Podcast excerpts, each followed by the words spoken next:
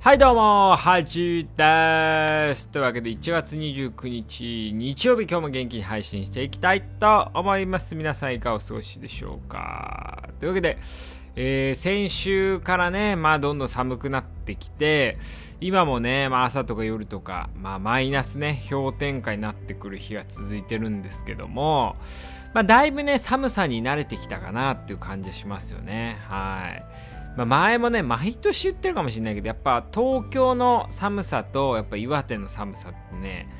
全然違うなと思ってて、僕的にはね、やっぱ東京の方が寒く感じますよね。うん。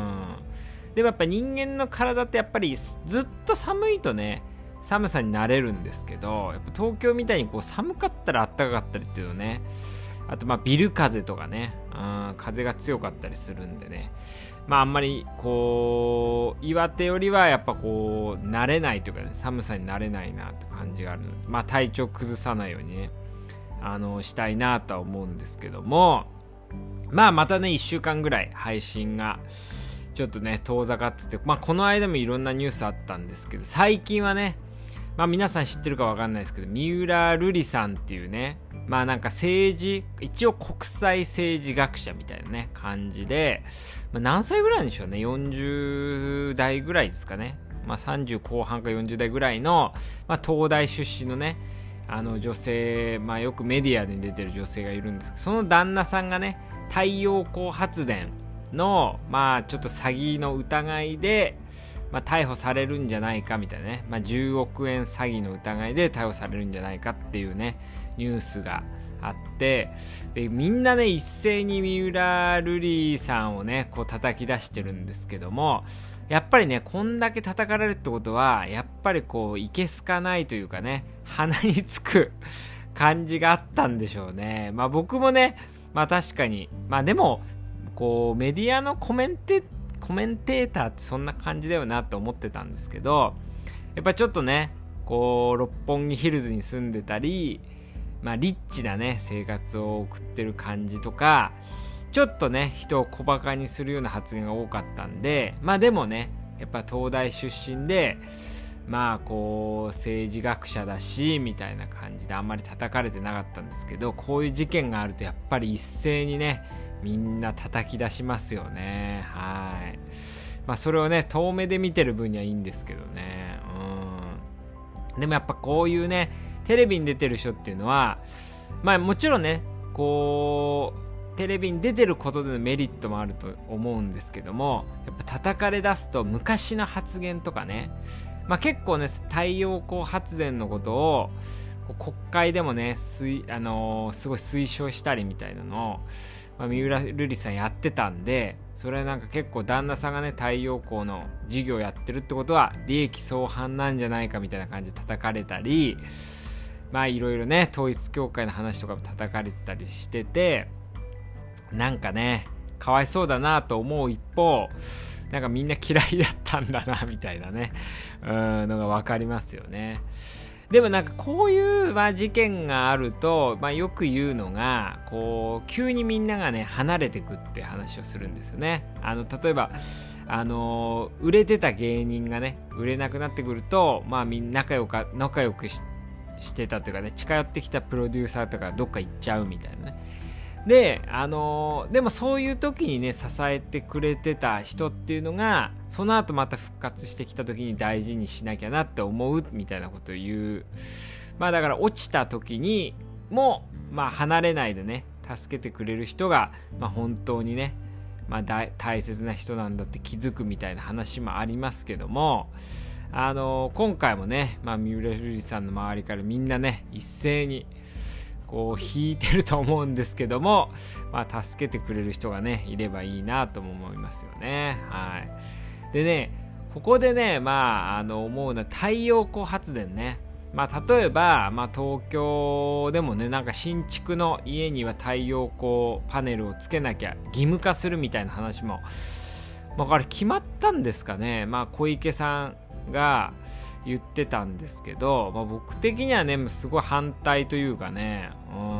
んまあなんかビルも多いしね本当にこう太陽の光が入んのかみたいなねふうに普通に考えたらね思うんですけどあとあのパネルの廃棄とかね、うん、どうやって捨てんだろうなとかって思いながら思うんですけども、まあ、どうなるんですかねこれを機に、まあ、こういう詐欺とかがあるからそれを取りやめるかもしんないですよね。うん。まあだからこの、まあ、一時期ねこう、まあ、ちょっとセンシティブな話ですけどもやっぱあの福島のねこう地震の時に、まあ、原発ね福島原発の問題があって一気に反原発、あのー、があったから太陽光とか風力とかねそういうまああのー、再生可能エネルギーの方にね再エネってやつですね。の方に移行していく流れだったんですけどもやっぱちょっと限界があるみたいな話もあってね、まあ、僕はね結構こう原子力っていうのはまあ安全にはねもっとできるんじゃないかなってね。とか原子力ないときついんじゃないか派なんですけども、まあ、こういう話もねちょっとこう危ないですよね。いろいろ。主張が強い人が多いんでね、うん、でね前面白かったのがなんかこう堀エモ門とね瀬戸内寂聴がね話したらしいんですよ。で堀エモ門は原発推進派で瀬戸内寂聴は、まあ、反原発派だったんですけどであのー、それはねテレビかどうかわかんないですけど多分まああのー、なんか対談かな？雑誌の対談とかだったと思うんですけどで話した時になんか結構瀬戸内寂聴さんも話の流れではやっぱ原発も重要な必要なんじゃないかみたいな話もちょっとしてたらしいんですよ。でも立場的にはね反原発で。で堀江さんがねその対談終わった後にいや実際原発必要だと思ってんじゃないですかみたいな話を瀬戸内寂聴に言ったらいやもう今更こう反原発ね推進派にはいけないですよみたいな発言をしてたらしいんですよ。まあこれは堀江門曰くなんですけど。だからね、あのー、例えば反ワクチンとか反原発もそうだしあとビーガンとかもそうだと思うんですけどやっぱそういう極端なねあのー、とこに一回ついてなおかつそれをこうなんかメディアとかでね、まあ、有名な人が一回言っちゃった場合って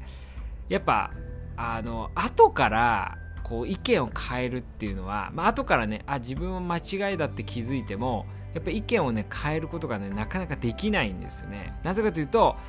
それその主張ですごい熱狂的にその人を応援している人がもうついちゃってるわけでファンがね、うん、でこれで願えると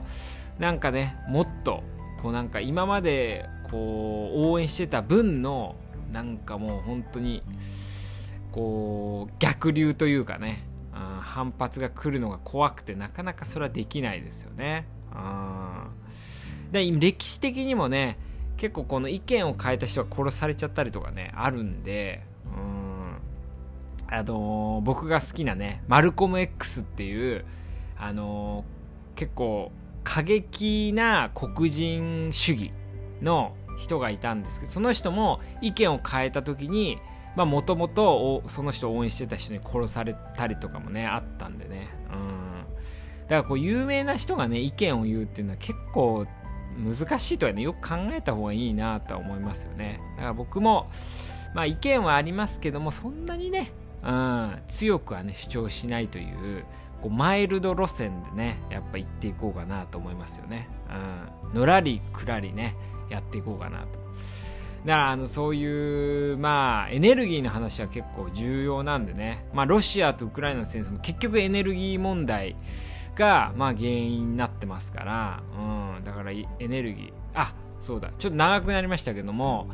あの、電気自動車ね、EV もちょっと逆風が来てますよね、今。だからトヨタのこう水素の、あの、車とか、あの普通のねガソリン車とかがまあ再評価されてるというか、うん、だから結構電気代も高くなってきてるしこの EV は結構不便なんじゃないかってことで結構こうなんかスイススイスかな？スイスとかだとその電気代高騰だから EV 車新しくね EV 車販売するの禁止にするんじゃないかみたいな法案も出てるみたいなんでこう結構こうエネルギー問題今後ね注目してるとどっちに動くか分かんないですよねだだからこれは結構ね、まあ、ニュースとしてね、まあ、重要だし面白いなと思うんで、ぜひ皆さん注目してみてください。今日はね、結構真面目な政治の話をね、させていただきました。まあ、こういう一面もね、まあ、たまにはね、するのはいいかなと思いますので。では皆さん、おやすみです。